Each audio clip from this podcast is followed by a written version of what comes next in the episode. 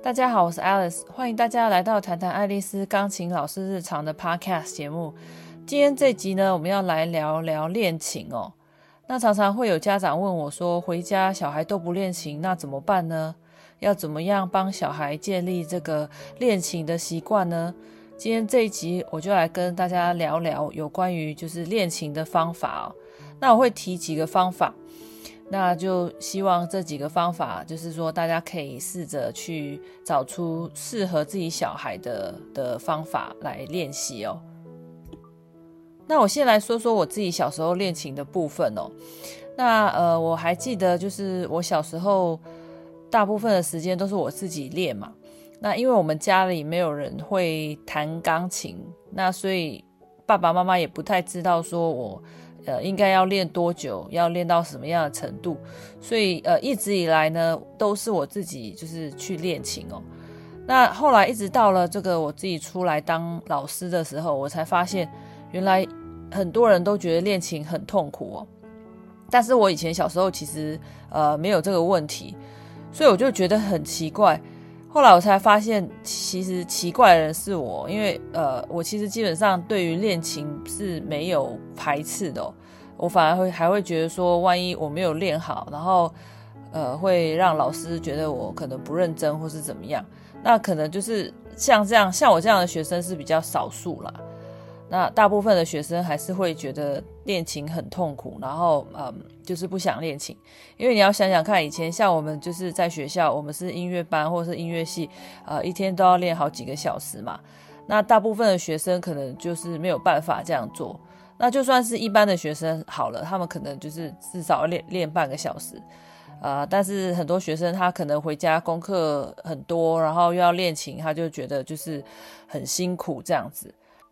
那我再来接接着分享我自己孩子的例子哦。那我有三个小孩嘛，那我第一个小孩老大，我就对他期望比较高，所以我之前都一直都有陪练哦。但是我发现他其实就是好像没有那么有兴趣。呃，而且我每次陪练一一个多小时，他他都受不了，有时候可能稍微讲他几句，他就开始哭了。所以后来我就觉得，呃，就是他如果不喜欢的话，那我也不想要，就是陪练这么久，就让他有这个练琴的习惯就好了。那再来就是，呃呃，老二他因为就是他有一点自闭症，嗯，所以他其实练练琴的状况非常慢哦。那我也不会就是太强迫他，就是每天让他有练习的这个习惯。所以，我对我孩子后来采取的练琴态度就是，呃，让他们养成习惯有练琴。那时间长短，我就比较没有太计较哦，主要是让他们养成一个习惯。那我现在就来分享这几个练习的方法哦，大不晓得就是可不可以帮助到大家。那呃，大家应该知道有听过一个一本书，就是叫做《原子习惯》嘛。那它里面有很多的方法可以来呃帮助这个建立习惯。那我有用到里面其中几点哦。那呃，在《原子习惯》里面有提到，就是说我们可以用这个两分钟的方法。呃，这个方法是可以用在就是可能很讨厌弹琴的小孩，我们可以试试看用这个方法。就是说两分钟的话呢，就是请他坐在这个钢琴前面哦。然后呢，把谱打开，可能也不需要弹，也没有关系。那就是每天花这个两分钟。那等到他已经习惯了之后呢，就让他就是开始弹弹奏哦。那接下来呢，这个是十分钟的方法。十分钟的方法就是适用于初学者或者是真的很忙的学生。呃，就是说每天呢花十分钟来练琴。那对于初学者来说呢，每天花十分钟练琴，对不对？不是。之后都一直花只有十分钟，是等他练练了十分钟，已经很习惯了之后，我们再慢慢加这个五分钟、五分钟上去。呃，我之前在我这个 podcast 节目里面有提到很多这个这个这个五十分钟的方法，那千万不要就是说，呃，小孩子一初学就让他练个半个小时、一个小时、两个小时，因为我常常看很多家长，他们就是求好心切。那小孩子还在初学的时候，就强迫他们，就是每天要至少练一个小时。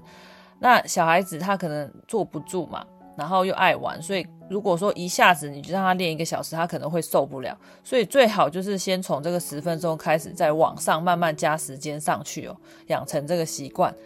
那接下来呢，呃，就是说还可以让这个练琴跟习惯绑在一起。那我常常跟家长建议说，你可以就是啊、吃晚饭前练二十分钟，或者是吃晚饭之后练二十分钟这样子。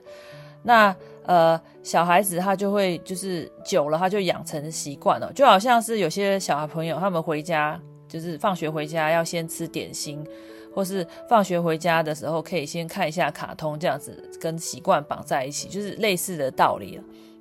大家可以就是试试看哦。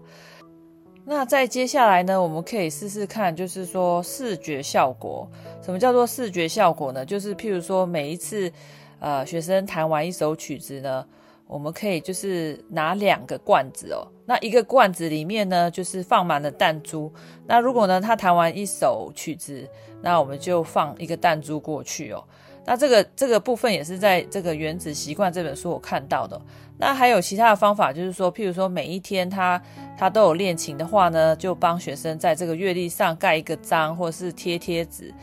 呃，或者是也可以用几点的方式哦，这个都是我们就是上钢琴课的时候蛮常使用的。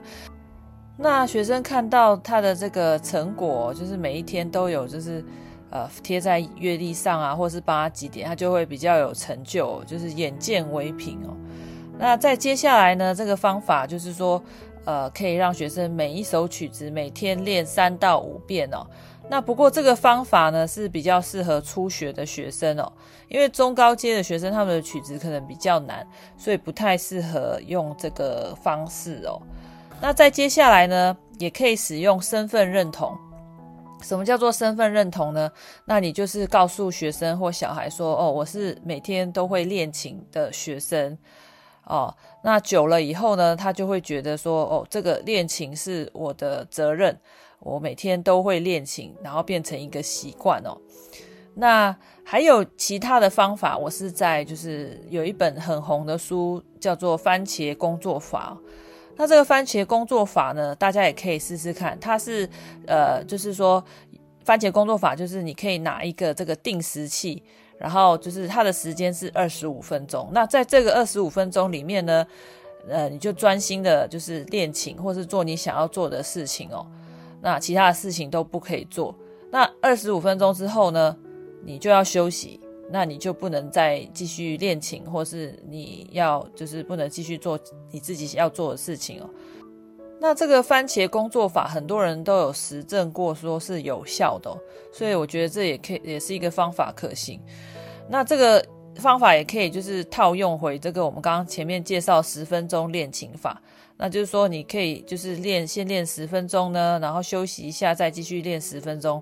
因为大家都知道，小朋友可能比较坐不住啊，好动，所以就是尽量就是我们要先把这个习惯帮他们建立好。那我之前在前几集的这个 podcast 节目有介绍阅读分享，作者毛维慧的《孩子爱上音乐的关键在父母》这本书里面，他有提到哦。就是说，小朋友就是练琴的长短不是重点，而是他要规律的练习。所以，所以我们应该要先帮就是小孩还有学生建立好练琴的习惯，再慢慢的把这个练琴的时数加上去哦。那千万不要就是求好心切，一下子请小孩子练一个小时或两个小时，这样可能小孩子会受不了。那这就是我今天对于练琴方面的这个介绍分享。那如果大家有什么问题的话呢，或者是想要就是了解其他的内容啊，也可以就是到我的粉丝页留言给我，私讯给我。那希望大家喜欢今天的节目，我们下一集见，拜拜。